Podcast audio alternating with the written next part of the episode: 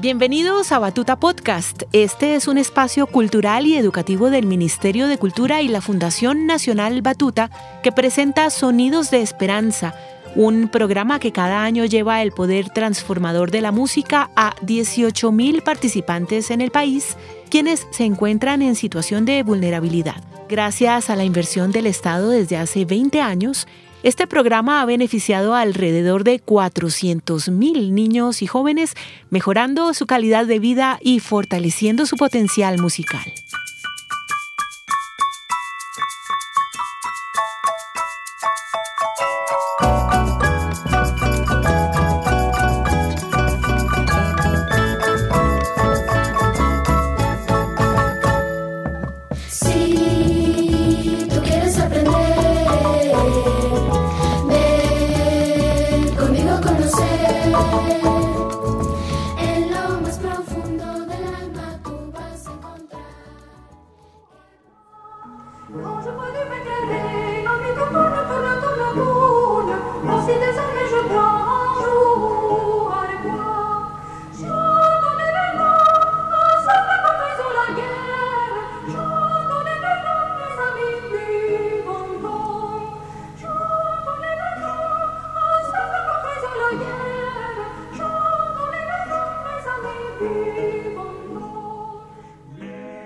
Hola, hola, niños, niñas, familias, tú y todas las personas que nos escuchan. Qué bueno encontrarnos otra vez por acá a través del sonido de Batuta Podcast.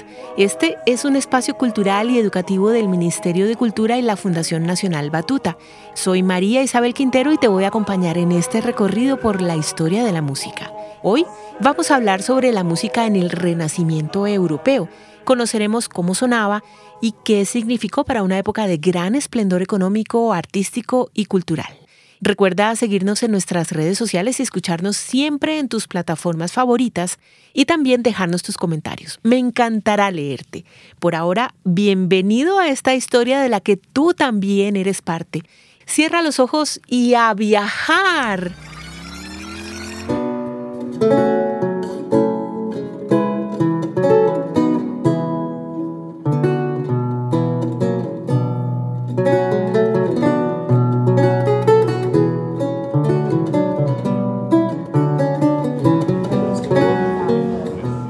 El siglo XIX, un movimiento de historiadores y estudiosos culturales llamaron a la época comprendida entre el siglo XV y siglo XVI Renacimiento, que significa volver a nacer, o, como han dicho algunos autores, nacer después de estar muerto. Con esta imagen se difundió la idea de que la Edad Media había sido una época de muerte y oscuridad, diez siglos de quietud y deterioro. Pero, como te comentábamos en el episodio anterior, nada de esto es cierto. Y si bien el Renacimiento es una época de nuevas ideas y aires, sobre todo en la concepción del humanismo y del mundo, sin duda bebe también del legado de la Edad Media. Pero bueno, el hecho es que esas nuevas ideas y aires iniciaron en el norte de Italia, influenciando enormemente el sistema de vida, en las artes y en las ciencias, y expandiéndose por el resto de Europa de diferentes formas.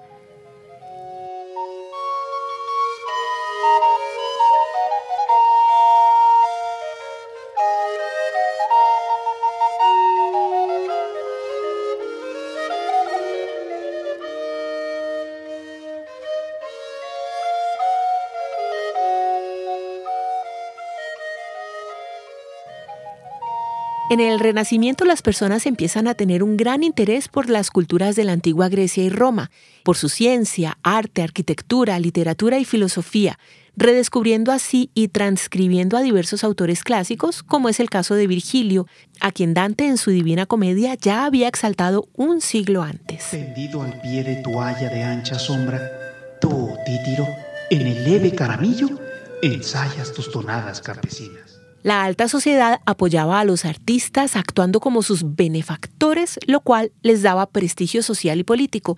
Entre los benefactores se encontraban nobles, comerciantes, banqueros e inclusive papas de Roma. Por ejemplo, los Medici, los Strozzi, los Portinari o los Salviati, entre otros.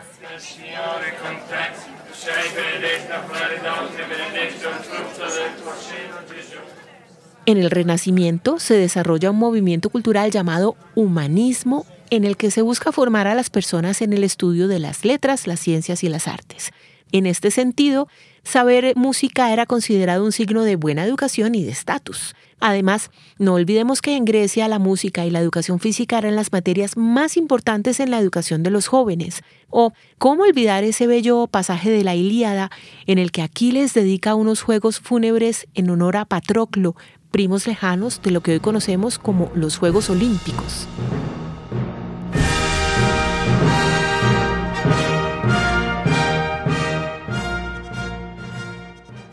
Pero sin duda, tres hechos marcaron profundamente la época renacentista.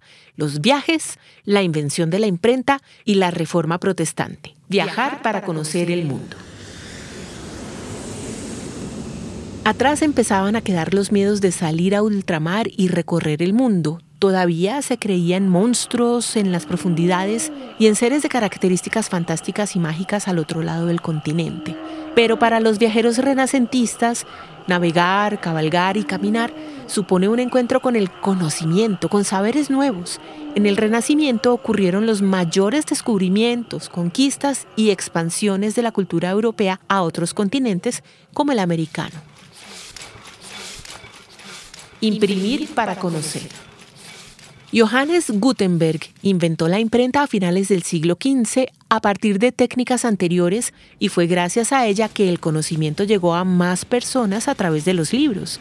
El invento de la imprenta logró una extraordinaria y nueva difusión de la música escrita, en partituras, como canciones polifónicas en Francia, libros de vihuela y villancicos en España, madrigales en Italia e Inglaterra, entre otros.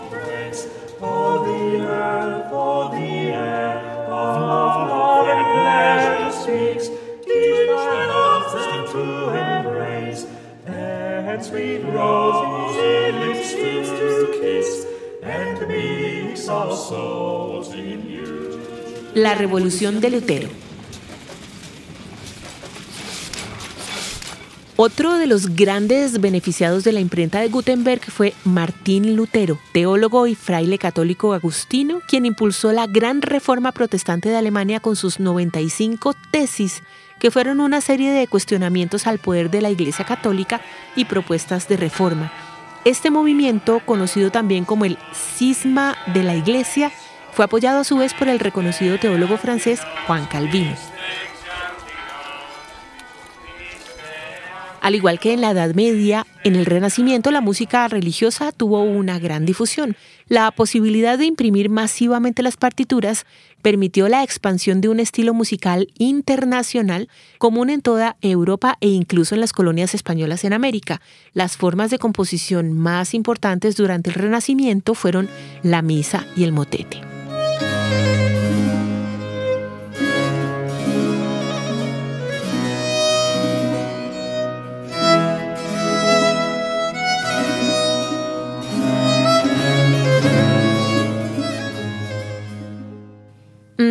Y ahora hagamos una pausa acá para recordar un poco de nuestra primera temporada de Batuta Podcast. ¿Te acuerdas de que en uno de nuestros primerísimos episodios hablábamos sobre los tipos de voces? Pues bien, la misa y el motete sí que juegan con esa diversidad al ser composiciones polifónicas.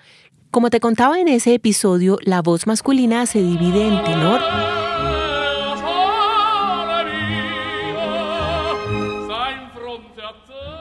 barítono,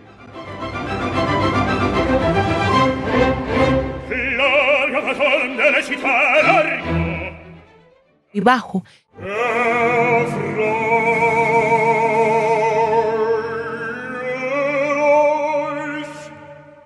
La palabra tenor significa que el cantante tiene la melodía principal. Las otras voces son cantus o superius, que hoy conocemos como voz soprano, contratenor altus y contratenor basus.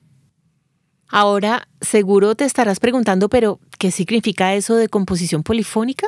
Bueno, esta técnica se basa en la superposición de varias voces sobre una melodía y a finales del siglo XV alcanzó un extraordinario grado de refinamiento y esplendor. Escucha muy atentamente este fragmento de la Misa El hombre armado de Guillaume Dufay, compositor flamenco del siglo XVI.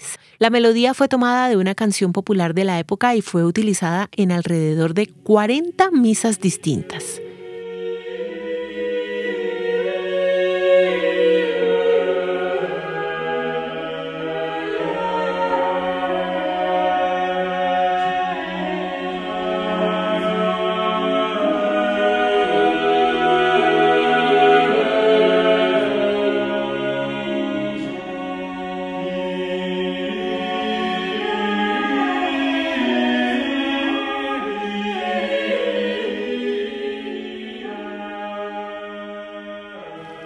Ahora, ten presente que en muchas otras geografías y periodos, incluso actualmente, se ha utilizado la técnica de la composición polifónica para hacer bellas canciones, como las de algunas comunidades de las Islas Salomón en el Pacífico Sur.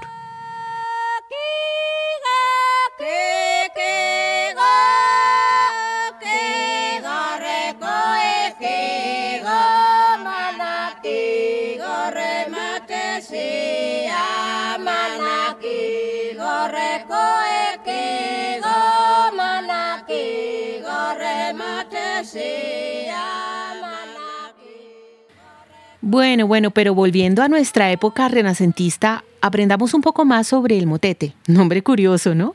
Es una pieza polifónica de texto religioso o sacro en idioma latín. El motete desarrolló la polifonía a unos niveles muy altos, tanto que ¿sabías que se escribieron obras para ocho, inclusive doce voces? Increíble, ¿no? El italiano Orlando Di Lasso fue uno de los compositores más importantes del Renacimiento. Escribió no una, ni dos, ni diez, ni veinte composiciones, sino 2.233, incluyendo música vocal con letras en latín, francés, italiano y alemán en todos los géneros conocidos de su época. ¿Qué te parece si escuchamos el motete Osculetor me ósculo de Orlando Di Lasso, basado en el texto del Cantar de los Cantares, uno de los libros del Antiguo Testamento?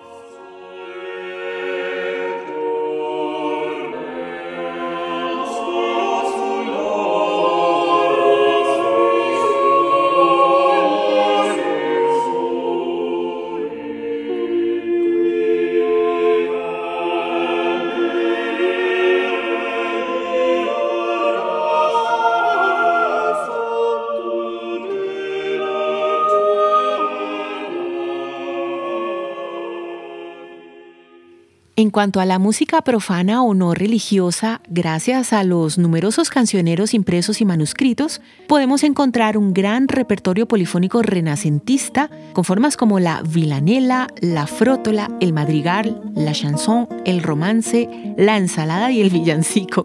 Y no paran los nombres simpáticos, ¿no?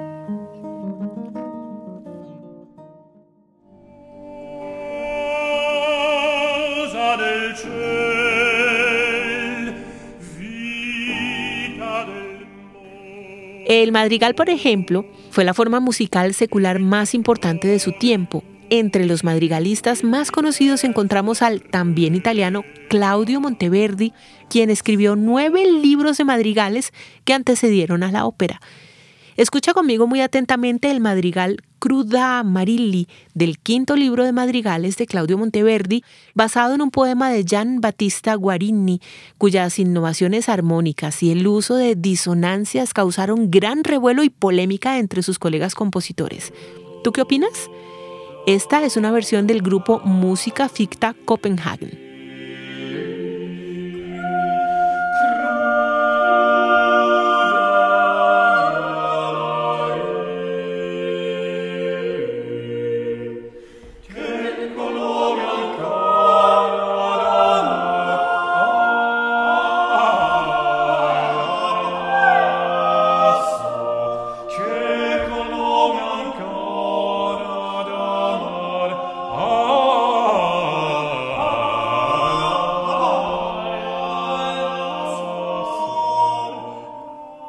Querido corazón, te lo ruego no te consumas, porque mi alma languidecerá contigo.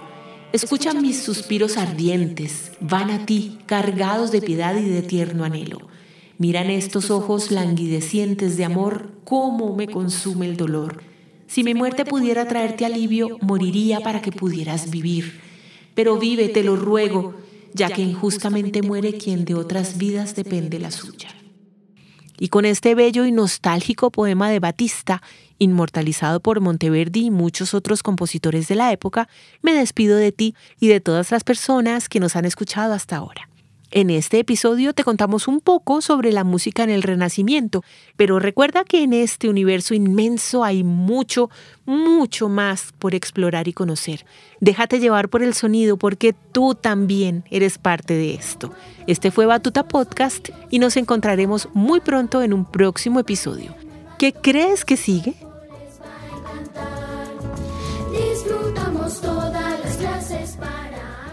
Este programa fue realizado gracias a la investigación y asesoría temática de la maestra Catherine Surache, directora académica de la Fundación Batuta, a la edición sonora de Alejandro Correa, la postproducción de audio de Andrés Valencia, la dirección de proyecto de María José Peláez y a todo el equipo de comunicaciones de la Fundación Batuta.